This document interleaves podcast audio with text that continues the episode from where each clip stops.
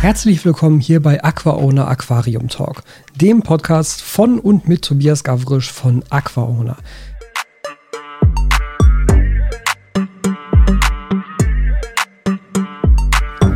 So, ihr Lieben, herzlich willkommen zu einer neuen Podcast-Folge hier beim Aquauna Aquarium Talk. Und erstmal muss ich mich natürlich dafür entschuldigen, dass letzte Woche die Folge ausfiel. Und ich fürchte leider, dass sie diese Woche auch nicht ganz so lang werden wird, weil, und ähm, ich finde es eigentlich bemerkenswert, dass man das selber gerade gar nicht so zu hören scheint. Ähm, ich habe im Moment das Gefühl, dass wenn ich länger als eine halbe Stunde irgendwie spreche, ich danach für den Rest des Tages nicht mehr spreche. Also irgendwie ganz, ganz komisch. Ähm, wir gucken einfach mal, wie weit wir kommen. Aber so an sich ist es eigentlich ganz okay. Ich hatte mir ein paar Sachen rausgeschrieben jetzt zwischendurch schon immer, die jetzt natürlich schon relativ lange her sind, aber trotzdem können wir da mal drüber reden. Und es gibt auch wieder eine äh, Frage von euch, die ich mit aufnehmen wollte. Und mir ist ehrlich gesagt irgendwie kein Alltagsprotipp der Woche eingefallen bisher. Zumindest habe ich mir noch keinen aufgeschrieben. Ich wollte ja eigentlich diese Rubrik unbedingt am Leben erhalten. Vielleicht fällt mir jetzt während der Folge noch einer ein. Hoffen wir mal da drauf. Weil ansonsten war das irgendwie so ein bisschen so ein Griff ins Klo, diese Rubrik, Rubrik überhaupt einzubauen. Aber gut. Ähm, ich wollte mal anfangen mit etwas, was ich, glaube ich, ja in der letzten Podcast-Folge schon angerissen hatte, was da aktuell war, was jetzt schon lange durch ist. Also das Thema ist bereits äh, gegessen für mich und zwar das Ichtio-Update. Also ich hatte in meinem 100p die Weißpünktchenkrankheit. Und zwar ging die aus ursprünglich, so wie es aussah, von den ähm, Fünfgürtelbarben und hat sich dann übertragen auf alle anderen Fische, die noch mit drin waren, nämlich auf die ähm, Nacktlauben und auf die Hyphesobrycon bentosi, die aus meinem 60p kamen. Und ich habe es wahrscheinlich auch einfach ein bisschen spät gemerkt. Ich glaube, hätte ich es ein oder zwei Tage früher gemerkt, wäre es vielleicht anders ausgegangen. Jetzt ist es leider nicht ganz so geil ausgegangen. Ähm, trotzdem äh, war es natürlich insofern zumindest hilfreich, als dass ich jetzt die Möglichkeit hatte, das alles auch mal wirklich zu filmen und auf Video zu packen und auch meine Behandlung äh, mitzufilmen und auf Video zu packen und am Ende da auch ein Fazit drüber zu ziehen, was ich jetzt hier im Podcast schon mal so ein bisschen vorgreifen will. Aber ein Video zu dem Thema wird auf jeden Fall auch noch kommen. Ähm, wann kann ich noch nicht genau sagen, aber es wird kommen. Wie gesagt, ich habe einiges an Material auf jeden Fall gefilmt. Ähm, Kurzfassung, für alle, die das Thema jetzt nicht so sehr interessiert, die fünf Hyphessobulcum bentosi sind alle verstorben. Alle anderen Tiere sind nicht verstorben. Also auch von den Fünfgürtelbarben, wo ich wie gesagt davon ausgehe, dass sie das ursprünglich mit reingebracht haben, ist kein Tier verstorben. Auch von den Nacktlauben nicht. Die haben das alle mitgemacht. Die haben alle dann die Behandlung auch gut mitgemacht und nach der Behandlung ist jetzt aktuell das Aquarium auch Pünktchen frei. Aber die Bentosis, die haben das sofort stark abbekommen. Und ich fürchte, das lag daran, dass ich die halt ähm, erst vor kurzem rübergesetzt hatte. Ich habe die ja aus meinem 60p rausgenommen und in das 100p reingesetzt und da natürlich halt zu den dann in dem Moment vorhandenen Fünfgürtelbarm und zu den Nacktlauben. Und ich glaube, das war einfach so als Stressfaktor ein bisschen zu ja, stressig im Endeffekt, als dass sie halt ähm, die Krankheit vernünftig abwehren konnten. Und dazu kommt, dass ich, wie gesagt, vermutlich auch einfach ein, zwei Tage zu spät war mit dem Start meiner Behandlung. Ähm, was, wie gesagt, jetzt leider dazu geführt hat, dass die fünf Bentosis alle nacheinander verstorben sind, innerhalb von zwei Tagen tatsächlich. Aber auf der anderen Seite muss man ja durchaus auch das Positive dabei sehen, dass von den Fünfgürtelbahnen und von, und von den Nacktlauben kein Tier verstorben ist. Ich habe das Ganze behandelt mit Esha Exit, also ESHA ist der Hersteller, Exit ist das Mittel. Ähm, kriegt man ganz einfach beispielsweise auf Amazon oder so, dürfte eigentlich auch in vielen Fachhandeln, Fach, Fachhandeln doch Fachhandeln vorhanden sein. Ähm, ist so eine Tröpfchenlösung, die man einfach ins Aquarium tropft, entsprechend irgendwie so und so viel Tropfen auf 100 Liter, dann rechnet man sich das für sich um. Und das Ganze geht auch tatsächlich nur drei Tage und man muss auch nichts weitermachen. Das fand ich eigentlich ganz angenehm dabei und tatsächlich sprachen auch die Bewertungen und die Empfehlungen online dafür sich, dass das wohl ein sehr gutes Mittel ist, um dagegen Ichtio vor, vorzugehen. Und man ähm, dosiert sozusagen am ersten Tag vergleichsweise viel und am zweiten und dritten Tag dosiert man dann davon die halbe Dosis und das war's dann. Und dann ist man durch. Und wenn es dann tatsächlich noch Überreste geben sollte, dass man dann immer also noch an Tieren Weißpünktchen erkennen kann, soll man dann mal zwei große Wasserwechsel machen und das Ganze nochmal wiederholen. Aber im Normalfall ist das nicht nötig. Und das kann ich auch so bestätigen. Das war auch bei mir nicht nötig. Und das fand ich doch eigentlich einen recht guten Erfolg, dass man dann innerhalb von drei Tagen mit diesem Mittel das Ganze auch wirklich wieder komplett in den Griff bekommt. Und ich habe dann am dritten Tag, also nach der letzten Behandlung, habe ich noch an zwei, drei Fünfgürtelbarben ein paar weiße Punkte gesehen, habe dann aber den Tag ab abgewartet und am nächsten Tag waren wirklich alle Tiere symptomfrei. Und das fand ich, wie gesagt, war eigentlich ein ganz schöner Erfolg, nur leider zu spät für die Bentosis, was mir total leid tut, weil da, ich weiß, ich habe immer das Gefühl, dass ich da vielleicht selber auch einfach noch Sachen übersehe, weil natürlich man auch jetzt nicht jeden Tag stundenlang vor dem Aquarium hängt, zumindest ich nicht, das schaffe ich halt leider einfach nicht. Äh, und dass man dann deshalb vielleicht die Behandlung hätte früher starten können, aber so ist es jetzt nun mal gekommen. Ne? trotzdem insgesamt eigentlich noch ein ganz guter Verlauf, finde ich, den, wie es da geworden ist, dass zumindest von den ursprünglich befallenen Tieren da auch niemand wirklich zu Schaden gekommen ist. Ich habe mir jetzt auch angewöhnt, nach dem Wasserwechsel, das hatte ich lange Zeit nicht mehr gemacht, aber nach dem Wasserwechsel auch wieder aktiv jedes Mal Huminstoffe mit dazu zu geben, weil die natürlich auch das Immunsystem fördern, leicht pilzhemmend wirken können und also so eine ganz leichte desinfizierende Wirkung auch noch ins Wasser geben. Der Twinster läuft ja sowieso die ganze Zeit. Aber natürlich auch, auch interessant. Also der Twinster hat das auch nicht verhindert. Möglicherweise wäre es schlimmer gewesen, wenn der Twinster nicht dabei gewesen ist. Das kann ich aber natürlich nicht beurteilen, weil ich den direkten Vergleich nicht habe. Ne? Aber so oder so. Ähm, Ichtio besiegt innerhalb von drei Tagen mit Escher Exit. Leider fünf Tiere verloren aber alle anderen Tiere haben es gut mitgemacht. Auch keine Wirbellosen verloren, also Schnecken und Garnelen und so haben das auch wunderbar mitgemacht. Ansonsten gar kein Stress damit. Ich habe jetzt auch danach nicht, weil das stand auch extra dabei in der Anleitung. Also ganz generell, wir reden hier über Medikamente. Das heißt, ihr lest bitte immer, völlig egal, was ich sage, völlig egal, was irgendwer anders sagt, ihr lest immer bitte die Gebrauchsanweisung, die dabei ist und die Sicherheitshinweise. Weil danach richtet ihr euch und nicht danach, was irgendwer im Internet euch erzählt. Ganz grundsätzlich. So, aber das, wenn man das dann gemacht hat, äh, muss man tatsächlich danach auch nicht so Scherzen machen, wie jetzt irgendwie Wasseraufbereiter dazugeben oder über Aktivkohle filtern oder sowas, um das Ganze wieder rauszuholen. Das ist halt komplett biologisch abbaubar, was auch ganz angenehm ist. Und wie gesagt, es schädigt halt auch nicht Garnelen und Schnecken, was bei manch anderen Mitteln auch der Fall ist, weil viele andere Mittel basieren auf Kupfer und dann haben Schnecken und Garnelen dann nämlich ganz schnell nichts mehr zu sagen. Dann rettet ihr vielleicht die Fische und tötet euch gleichzeitig alle Schnecken und Garnelen ab, was halt auch bisschen sinnlos ist. Also ich bin insgesamt sehr zufrieden damit. Ich hoffe, es nie wieder benutzen zu müssen. Aber wenn ich es nochmal benutzen muss, weiß ich, dass Azure Exit zumindest bei mir jetzt gut funktioniert hat. So. Soviel also zu dem Update einmal. Dann ähm, Biop R30 im Livestream, als ich das Biop R30 ausgepackt habe, das war der letzte Livestream, doch, das war der letzte Livestream, ja, ist jetzt auch schon wieder ein paar Wochen her. Ähm, da kam also ein bisschen die Vermutung auf, dass mein Biop möglicherweise defekt ist und hat sich jetzt rausgestellt, ja, ist defekt. Und ähm, ich warte jetzt aktuell noch auf eine Rückmeldung von Oase, wie wir damit jetzt weiter verfahren wollen. Aber es war ja jetzt sowieso so, dass ich hier ein schwarzes bekommen habe. Und eigentlich, ne, also ich, ich habe sowas lieber in weiß. Ihr seht es ja auch hinter mir, ne? meine ganzen Möbel sind weiß, meine Unterschränke sind alle weiß. Äh, deshalb hätte ich ohnehin lieber gerne ein weißes gehabt. Und jetzt ist aktuell der Plan, dass ich das halt an Oase zurückschicke. Die gucken sich das an, reparieren das, damit sie für sich selber na, da natürlich auch noch ein Feedback rausziehen können. Und ich bekomme dann von Ben's Jungle ein weißes, weil der hat die nämlich jetzt auch schon. Und ich wollte ja ohnehin mit Ben zusammen da die Bepflanzung auch wieder für machen und wahrscheinlich auch wieder so ein fertiges Pflanzenpaket schnüren, was ihr dann halt bekommen könnt bei Ben's Jungle, wenn ihr euch so ein Biop R30 holen wollen würdet. Und äh, er hat eben auch Weiße da und dann kriege ich jetzt von denen ein Weißes und schicke das andere wieder an Oase zurück. Wie, wie das an intern ausge, ausklamüsert wird, ist mir im Endeffekt ja egal. Äh, Hauptsache, ich habe hier ein funktionierendes Gerät, was wir da noch einrichten können. Aber das kann ich mir wirklich total gut vorstellen. Ich gucke nämlich jetzt gerade auch hier in die Richtung immer. Das steht nämlich hier wirklich auf meinem Schreibtisch. Also mit dem anderen Biop, mit dem 60er, da war es einfach so, das ist zu groß. Das kannst du nicht wirklich auf den Schreibtisch stellen. Das passt einfach nicht, weil das zu viel Volumen einnimmt. Aber das 30er hier auf dem Schreibtisch sieht echt gut aus. Und ich kann mir total gut vorstellen, wenn das schön bepflanzt ist, wenn das schön eingerichtet ist, hier halt so ein, ja, so eine kleine Oase. Ja, schön, schönes Wortspiel an dieser Stelle. Eine kleine Pflanzenoase auf dem Schreibtisch stehen zu haben, die halt so, ja, in dem Fall ja auch wieder mehr oder weniger vollautomatisiert funktioniert. Bei dem Biop R30 war es ja jetzt auch so, dass das auch diese Klimazonen ein, also einrichten kann. Ne? Und dass man da bestimmte Klimazonen simulieren kann, ähnlich wie beim Biop Earth. Nicht ganz so elaboriert, weil es fehlt ja beispielsweise eine Heizung und es fehlt auch eine Beregnung. Man hat also nur Vernebelung und Belüftung.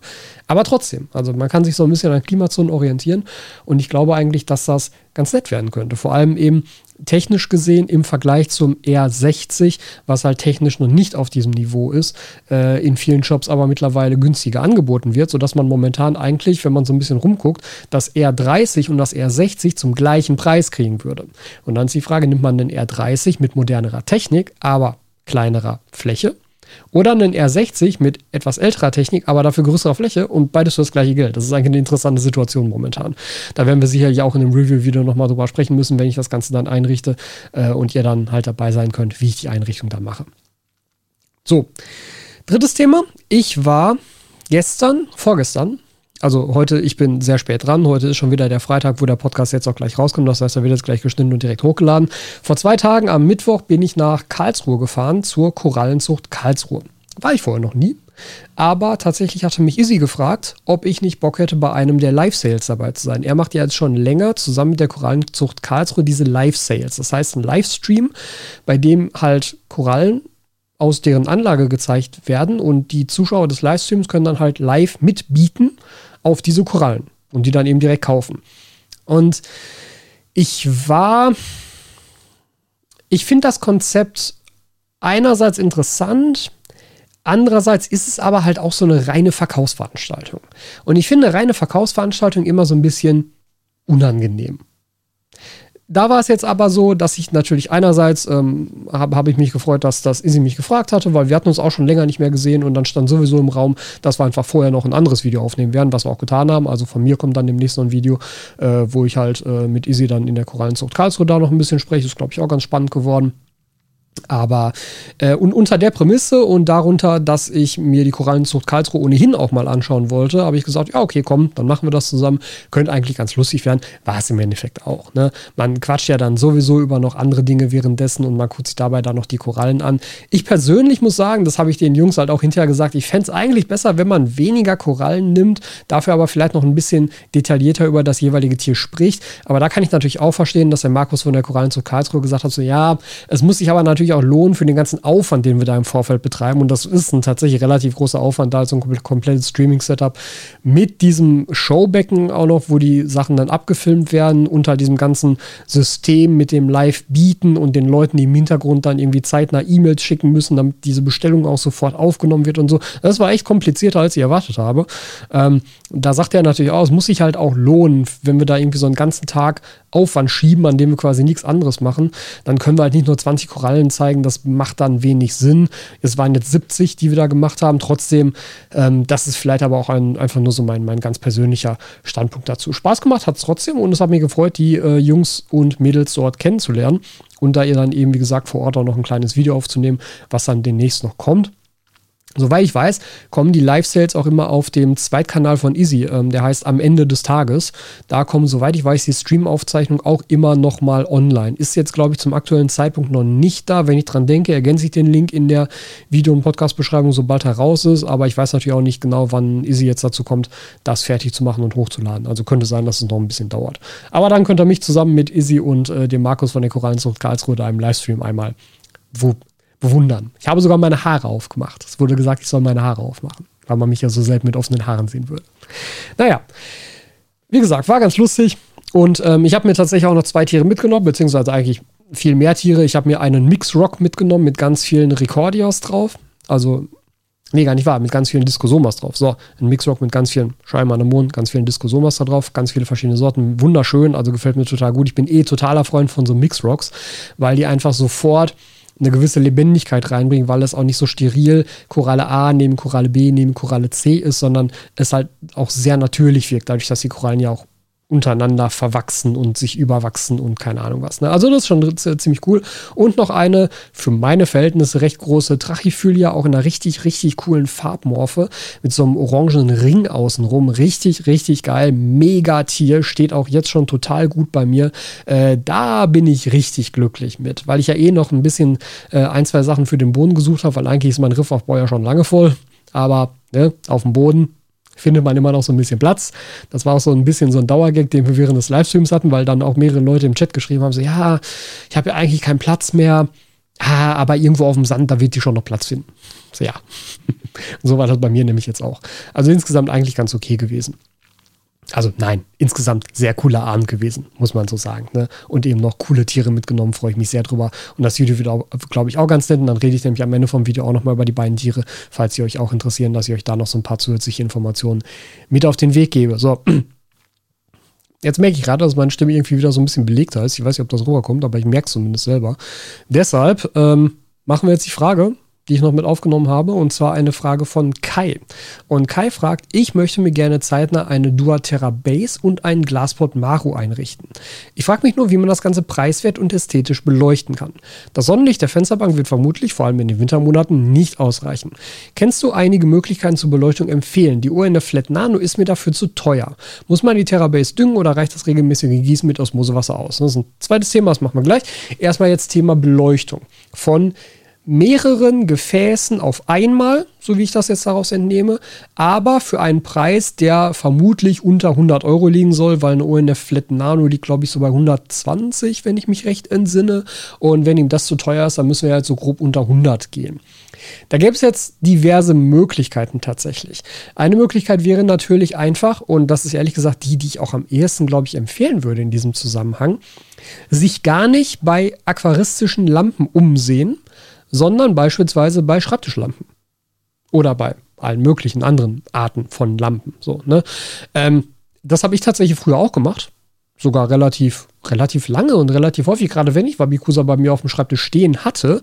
Ähm, und da hatte ich noch einen anderen Schreibtisch und ein komplett anderes Setup. Da hatte ich tatsächlich auch noch eine Schreibtischlampe dort auf dem Schreibtisch, weil ich ab und zu da wirklich mal mit dem Papier saß und Dinge schreiben musste. Ähm, dann reicht es auch total, also was heißt reicht total, es funktioniert total gut. Wenn du einfach darauf achtest, beispielsweise eine kaltweiße LED in deine Schreibtischlampe einzubauen, also als Leuchtmittel, dass du da was Kaltweißes hast. Ähm, nicht, weil es unbedingt zwangsläufig nötig ist, aber ich habe das Gefühl, dass das Wabikusa unter Kaltlicht, also unter einer Beleuchtung, die so ja, 6.500 Kelvin hat, würde ich sagen. 6.000, 6.500 Kelvin, 7.000 Kelvin, das ist eigentlich ein ganz guter Wert. Da sieht ein Wabikusa halt total toll drunter aus, weil das so frisch und grün und kräftig aussieht. Und so wollen wir das ja haben. Ähm, wenn du halt so ein Leuchtmittel in eine vorhandene Lampe einsetzt, dann kannst du damit problemlos jedes beliebige Wabikusa beleuchten. Gar kein Ding, ja. Also angenommen, du hast halt eine Schreibtischlampe da irgendwo stehen, wo jetzt halt so ein, so, keine Ahnung, ist halt eine E14-Fassung drin oder eine E27-Fassung, was auch immer, halt irgendwas, wo du ein Leuchtmittel rausschrauben kannst und wieder reinschrauben kannst, dann kaufst du dir dafür halt eine passende Birne in Kaltweiß, LED, fertig. Das ist also gar kein Ding und das ist ja auch wirklich nicht teuer. Ich meine, was kostet so eine, was, was wird so eine Birne kosten? Zehner, 15? Wenn du halt die Lampe schon hast. Ansonsten, wenn man da natürlich weiter gucken will, besteht ja auch die Möglichkeit dann zu sagen, du guckst dich ganz generell beim Thema Schreibtischlampen um. Da gibt es ja mittlerweile auch wirklich stylisch halt so lange, schmale LED-Streifen beispielsweise, die zum Teil ja auch in der Farbtemperatur einstellbar sind, die sich dann auch total gut dafür eignen würden. Also da würde ich tatsächlich ganz weg vom Thema Aquaristik gucken und halt in den Bereich Möbel, Design, Lifestyle halt ne, Office Supply, also Schreibtischzubehör, da würde ich reingucken und mir da mal überlegen, ob davon irgendeine Lampe nicht schön einsetzbar wäre für das, was ich mache. Was vielleicht auch eine Möglichkeit wäre, das ist natürlich alles jetzt sehr davon abhängig, wo genau du das aufstellen möchtest. Angenommen, du stellst das in ein Regal, wo über den Wabikusa auch noch ein Regalbrett ist, an was beispielsweise eine Lampe montiert werden könnte. Dann könnte man auch in Richtung gucken, sowas wie ähm, Arbeitsplattenbeleuchtung für Küchen oder Schrankbeleuchtung für Kleiderschränke oder sowas. Ne? Also wenn das dann von der Farbtemperatur ja auch passt und zu einem selber passt, wenn einem das gefällt, wäre das auch eine Möglichkeit, was man natürlich dann einfach in so einen Schrank integrieren könnte. Es gibt auch relativ günstige Wabikusa-Lampen so fertig, wenn man jetzt nicht in den Bereich ONF gehen möchte, dann guck dich mal bei den äh, Biolo Arc Sachen um, weil von denen gibt es auch eine Wabikusa-Lampe, die ist sehr klein, sehr filigran, wo halt so ein Glasgefäß dann drunter stehen soll. Das wäre aber in deinem Fall für eine Terrabase und Glasport Maro genau passend. Also das würde funktionieren. Ähm, die leistet nicht viel, die ist nicht sonderlich hell, muss man sagen, funktioniert aber trotzdem ganz gut und die kostet, glaube ich, 40 pro Stück wärst du halt auch noch mit zwei Lampen, wärst du dann auch noch bei deutlich unter 100 Euro. Wäre vielleicht auch eine Option. Also es gibt schon einiges, aber tatsächlich würde ich, glaube ich, zuerst in die Richtung gucken, dass du halt gar nicht nach aquaristischen Lampen schaust, sondern dich woanders umschaust und dann einfach nur guckst, dass die Farbtemperatur dir einigermaßen passt. Es kann ja auch sein, dass es dir persönlich ganz generell vielleicht lieber wäre, wenn es gar nicht so kaltes Licht ist, sondern eher so klassisches Tageslicht, so 4000 Kelvin, 4500 Kelvin, irgendwie sowas um den Dreh. Ähm, dann kannst du dich natürlich auch an Sonderlampe orientieren. Den Pflanzen in einem Wabikusa wird das nicht viel ausmachen. Ja, es gibt theoretisch einen Unterschied da drin, aber den wirst du nicht spüren. Den wirst du unter Garantie nicht spüren. Und da geht es halt mehr um die Optik, wie du am Ende willst, dass das Ganze aussieht. Aber ich glaube, das ist eigentlich eine gute Herangehensweise, weil wie gesagt, das habe ich auch selber lange gemacht. Wenn du dir mal meine ganz frühen Wabikusa-Videos anschaust, also wenn du mal auf meinen Kanal gehst und dann auf Videos und dann irgendwie sortieren nach Älteste zuerst oder so. Und dann mal so in die ersten Wabikusa-Videos reinschaust, da sind einige dabei, wo man am Ende sieht, wie das Wabikusa bei mir halt einfach unter einer Schreibtischlampe steht. Und da habe ich dann nämlich einfach genau so eine kaltweiße LED-Birne reingeschraubt. Wahrscheinlich ist die dann sogar auch in der Videobeschreibung verlinkt. Keine Ahnung, ob sie noch gibt. Ich meine, die Videos sind fünf Jahre alt zum Teil, ne? Aber so als Idee ist das, glaube ich, eine ganz gute Herangehensweise. So, jetzt habe ich äh, ich bin nicht gut multitaskingfähig, vor allem jetzt gerade im Moment nicht. Äh, deshalb habe ich jetzt nicht so wirklich nebenher noch über einen Alltagsprotipp der Woche nachdenken können.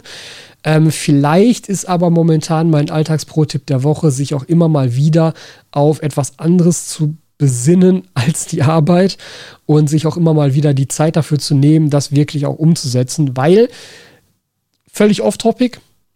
Ich habe seit seit einem Monat, seit zwei Monaten hier eine PS5 stehen. Und ich habe mir jetzt Hogwarts Legacy zugelegt. Und es macht mir sehr viel Spaß.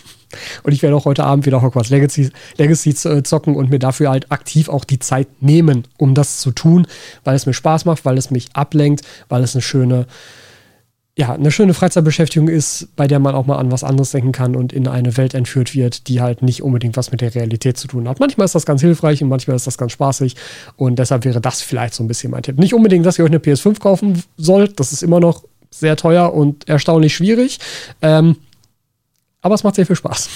So, das soll es für heute gewesen sein. Wie gesagt, ich hoffe, dass das jetzt die nächsten Wochen wieder besser funktioniert. Aber ich denke, ich bin da gerade auf einem ganz guten Weg. Also, wir hören uns dann in zwei Wochen wieder, wenn es wieder heißt Aqua und Aquarium Talk. Und ich freue mich, wenn ihr wieder dabei seid. Habt noch einen schönen Abend und macht euch ein schönes Wochenende.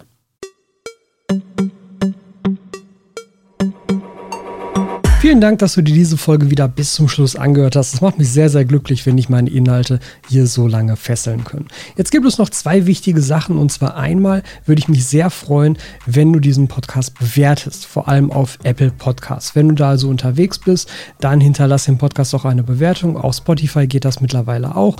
Das ist einfach super, super wichtig, um den Podcast bekannter zu machen und um anderen Leuten zu zeigen, dass das in euren Augen ein guter Podcast ist.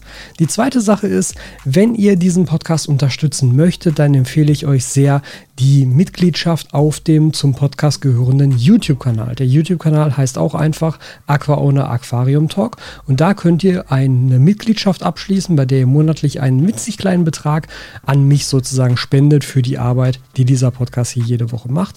Das unterstützt mich sehr und das hilft mir sehr bei der Aufrechterhaltung dieser Arbeit und ich würde mich super, super, super darüber freuen, wenn einige von euch das in Erwägung ziehen würden. Und jetzt sage ich bis zur nächsten Folge.